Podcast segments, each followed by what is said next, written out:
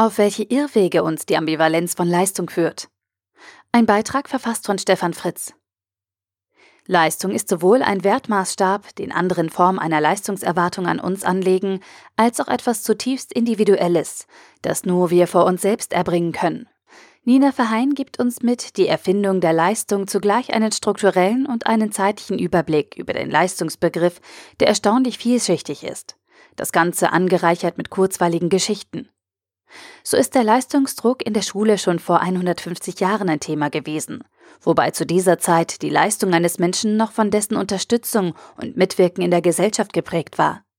Bereits damals war Leistung also eine Bewertung, die andere über uns trafen. Vor über 100 Jahren ging es aber nicht so sehr um die individuelle Leistung, sondern eben um den Beitrag zur Gesellschaft. Von einem nicht unbedingt transparenten Werturteil haben wir Leistung dann immer weiter zu einer zählbaren und messbaren Größe gemacht. Über Schulnoten, Arbeitszeugnisse, Sportwettkämpfe bis zu Auszeichnungen wie den Nobelpreis haben wir Leistung greifbar und zählbar gemacht. Und der Wertmaßstab, auf den alles hinausläuft, ist Geld als ultimativer Maßstab für ökonomische Leistung. Diese Entwicklung sollten wir nicht einseitig verteufeln, denn mit dieser Transparenz ist etwas verbunden, das wir als Gesellschaft heute anstreben und wertschätzen. Die Durchlässigkeit der Gesellschaft gegenüber Standesdenken und Handeln. Nur in einem transparenten Leistungssystem kann sich ein Individuum unabhängig von seinem sozialen Ursprung weiterentwickeln. Dieses Konzept nutzten schon die Kaiserdynastien in China, indem sie kaiserliche Beamte in den Provinzen über ein Prüfungssystem aussiebten. Damit gab es keine Möglichkeit, über den sozialen Stand direkt aufgenommen zu werden. Erzeugt also gesellschaftliche Transparenz Leistungsdruck? Oder bedeutet dieser Aspekt vor allem, dass jeder von uns, der über einen anderen urteilt, sich genau im Klaren darüber sein sollte, was in diesem Urteil für eine Verantwortung gegenüber dem Beurteilten und der Gesellschaft als Ganzes liegt?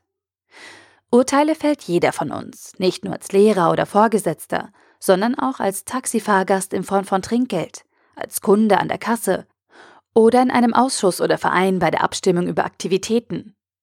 In der physikalischen Welt ist Leistung gleich Arbeit pro Zeit, hat also direkt etwas mit Effizienz zu tun. Auch dieser Einfluss auf den Leistungsbegriff ist immer deutlicher zu spüren, und zwar, wenn wir einfach nur den Output von zwei Menschen miteinander vergleichen und diese absolute Zahl unabhängig von den Fähigkeiten einer Person zum Maßstab machen. Hier hat mir der Hinweis auf Menschen mit Handicap gefehlt. Sie haben von vornherein andere Voraussetzungen aber entweder beurteilen wir diese Menschen mit denselben Maßstäben oder nehmen sie ganz aus jedem Vergleich heraus. Und das, obwohl sie eigentlich eine individuelle Beurteilung ihrer Leistung wünschen und benötigen. Übrig bleibt die Frage, warum wir Leistung nicht mehr als etwas sehen, das von einem Team erreicht wird. Auch der Individualsportler oder der bekannte Autor kann auf ein Team im Hintergrund zurückgreifen und hat die Leistung nie ohne die Unterstützung anderer erreicht. Vielleicht müssen wir wieder mehr Vieldeutigkeit zulassen und den Begriff der Leistung aus dem Bereich des Zählbaren und Vergleichbaren herausziehen. Dann wird aus schulischer Leistung vielleicht wieder ein Streben nach Bildung. Bildung als Vervollkommnung eines unscharfen Ganzen, ohne Teilbereiche zu vernachlässigen.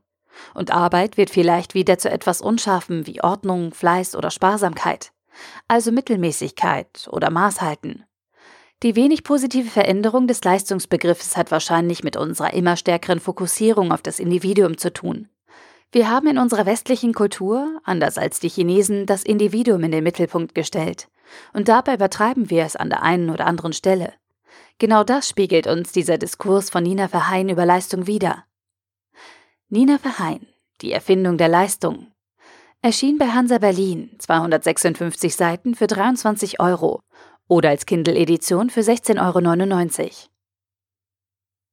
Der Artikel wurde gesprochen von Priya, Vorleserin bei Narando.